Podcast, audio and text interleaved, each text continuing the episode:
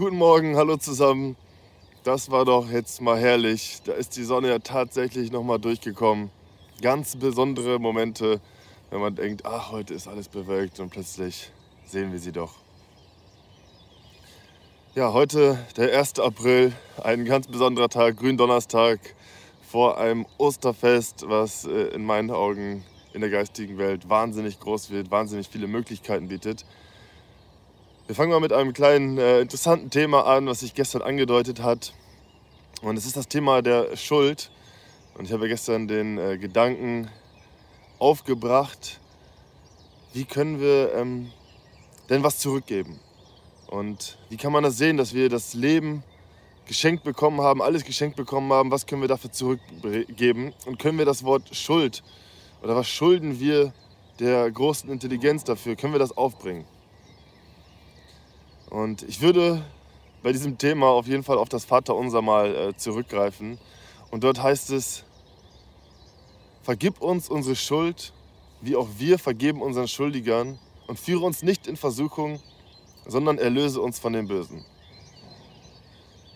Dieses Gebet ist in meinen Augen eins der größten und wichtigsten Gebete und es ist unglaublich, was da alles drin steckt.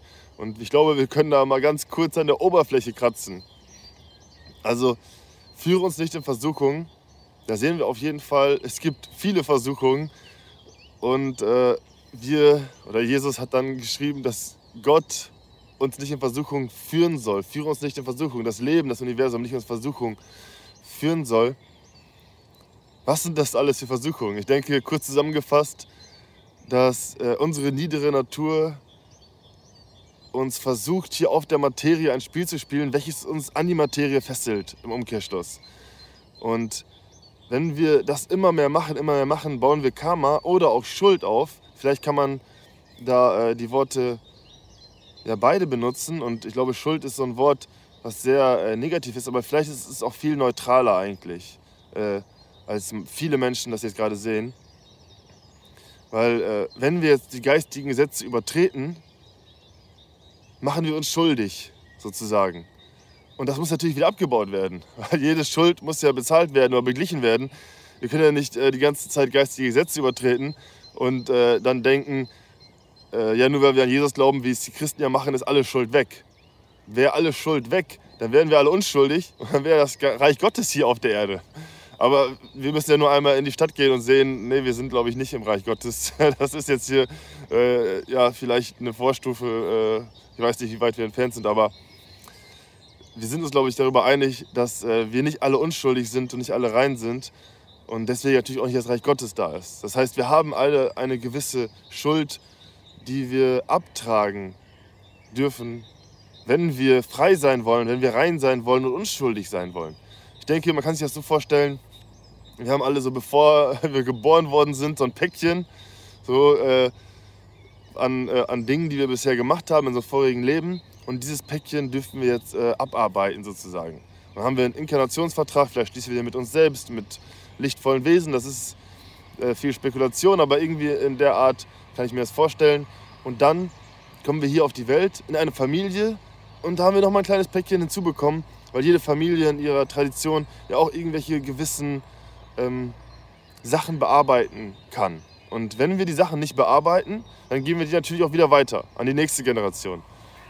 Das heißt, äh, wir haben auch immer eine große Verantwortung mit unserem Handeln für die nächsten Generationen. Äh, je nachdem, ob wir uns um die Probleme kümmern oder ob wir die einfach beiseite schieben. Das heißt, es ist eine große Sache mit der Schuld und es ist ein, äh, ein Riesenpunkt. Und dann kommt, wie auch wir vergeben unseren Schuldigern. Da hat sich schon mal, finde ich, äh, deutet sich an, dass die Vergebung einen großen Teil dazu beitragen kann, Schuld aufzulösen.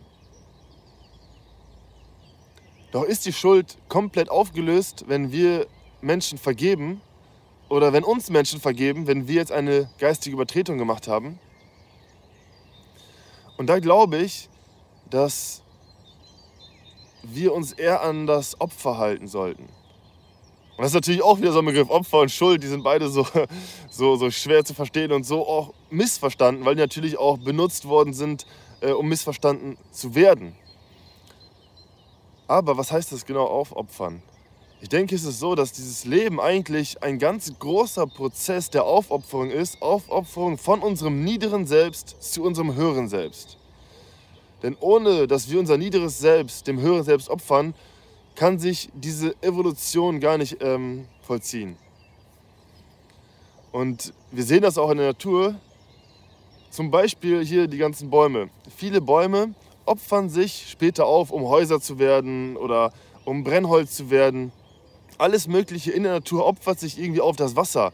Wie viel, äh, was durchgeht alles so, so ein Wasser? Also plötzlich wird es gekocht, dann verdampft es, dann macht es Essen warm, wir trinken es. Es wird sich immer aufgeopfert und geht dann in eine neue Situation, wo es dienen kann. Oder stellen wir uns ein Butterbrot vor. Wie oft hat sich äh, dieses Weizenkorn geopfert, um zu einem Butterbrot zu werden. Und am Ende essen wir es noch auf und dann geht es durch unseren Körper, geht wieder in die Natur hinein. So gesehen kann man das Leben als einen ewigen Aufopferungsprozess verstehen. Wenn wir sozusagen zurückgehen wollen. Bevor wir zurückgehen, kann man das Leben auch als einen riesigen Schuldprozess verstehen, weil wir immer mehr Schuld aufbauen, immer mehr die geistigen Sätze übertreten und dann da natürlich auch äh, was für ernten. Bei beiden Prozessen ernten wir was und ja, erlöse uns von unserem Bösen. Äh, also ich denke, das ist wirklich ähm, die niedere Natur damit gemeint.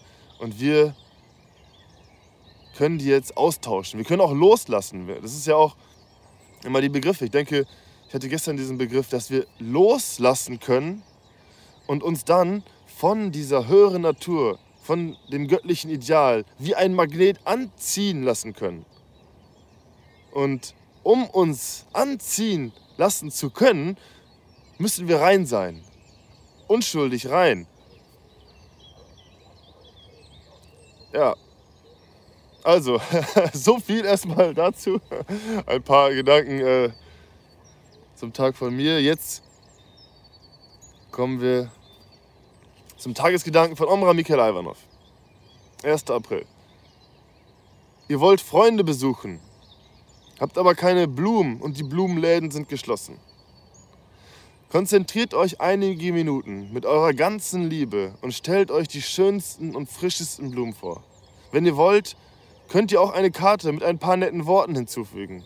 Geht, nachdem ihr diesen Gedanken gesendet habt, zu ihnen und ihr werdet sehen, wie man euch empfängt. Seid ihr daran gewöhnt, euch auf diese Weise vorzubereiten, wenn ihr zu euren Eltern oder zu euren Freunden geht? Nein, auf dem Weg zu ihnen wälzt ihr Vorwürfe im Kopf herum und stellt euch vor, wie ihr gewisse Dinge heimzahlen könnt. Was kann da Gutes herauskommen bei eurem Besuch? Niemals darf man zu jemandem gehen, ohne ihm Geschenke mitzubringen. Sicher, vielleicht seid ihr nicht gerade ein Maler, um ihn ein Bild zu malen, oder ein Sänger und Musiker, um zu singen und zu spielen. Aber innerlich könnt ihr immer etwas tun. Innerlich könnt ihr alles, singen, spielen und die schönsten Geschenke bringen. Darin liegt die ganze Magie. Ja, sehr schöner Punkt, sehr schöne Weiterführung auch, denn wir können immer etwas tun und das ist auch, teilweise kann man das als Opfer verstehen, wenn wir uns in den Dienst einer größeren Sache stellen. Ich weiß, der Begriff Opfer ist äh, ein bisschen schwierig, kann zu leicht missverstanden werden. Deswegen kann man auch einfach sagen, wir geben etwas, wir schenken etwas. Wie es gerade in diesem Tagesgedanken vom Meister Omram geschildert wurde, wenn wir Menschen begegnen, können wir uns vornehmen, und das können wir heute einmal durchspielen, jeder für sich den ganzen Tag, dass wir versuchen, jedem Menschen, dem wir begegnen, etwas zu schenken. Und das sind natürlich keine materiellen Geschenke. Wir können ja nicht jedem Menschen etwas Materielles schenken, aber wir können jedem Menschen einen guten Gedanken schenken. Wir können Menschen segnen. Wir können positive Worte aussprechen. Wir können Menschen das Beste wünschen. Wir können uns einen Blumenstrauß vorstellen, den wir den Menschen geistig überreichen.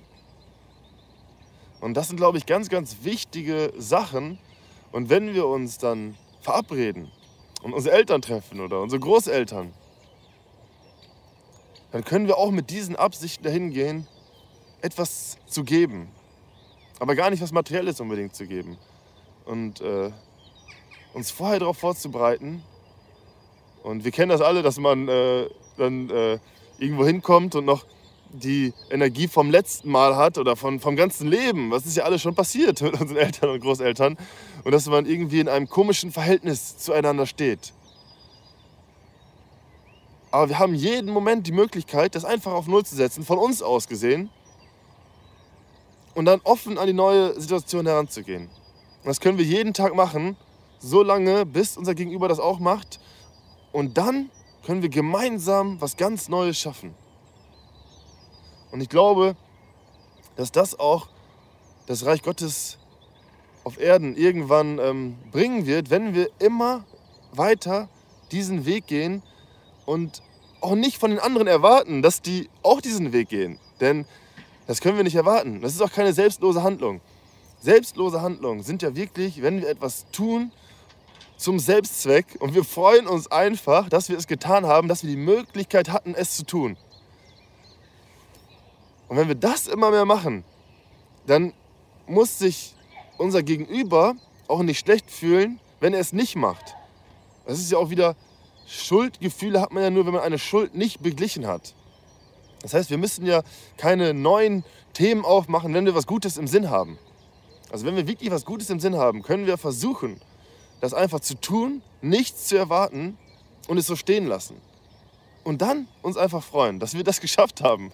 Weil das ist doch wunderbar. Wie viele wirklich selbstlose Tätigkeiten äh, haben wir schon gemacht? Ich weiß es nicht. Also meistens erwarten wir irgendwas, ein Dankeschön, eine Aufmerksamkeit und, und, und.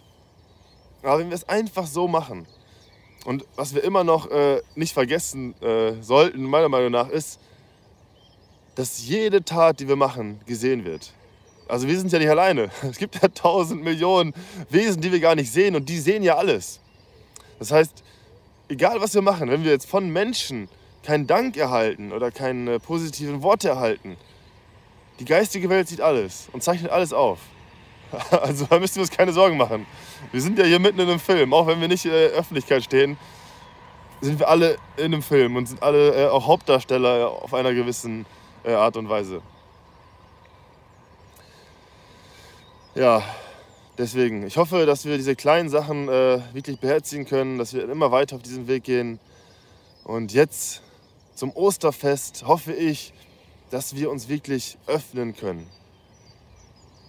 Dass wir uns öffnen können für die geistigen Energien, die in uns hinabkommen wollen. Denn das ist ja das Schöne,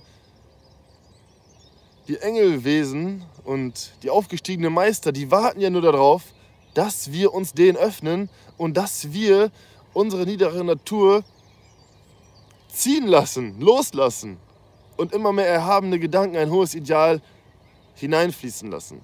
Also wenn wir das machen, sind wir auf dem richtigen Weg und dann brauchen wir keine Angst haben, weil wir sind da beschützt, wir sind nicht alleine. Und dieses Ostern ist ganz besonders und ich äh, wünsche dir, dass du das wirklich genießt und dass du versuchst auch, so wie ich es auch machen werde, das Handy jetzt erstmal zwei Tage auszuschalten und mich wirklich darauf zu konzentrieren und einfach versuchen, jetzt den Menschen etwas zu geben. Das werde ich heute auf jeden Fall den ganzen Tag machen. Morgen, übermorgen mache ich das Handy aus. Sonntag bin ich wieder dabei mit der Meditation. Sehr schön wäre es natürlich, wenn du auch dabei bist. Ostersonntag, ein ganz hervorragender Tag, unglaublich ja, das war's für heute. Alles Gute dir und wir sehen uns Sonntag, wenn du willst. Ich würde mich freuen. Dein Felix. Tschüss.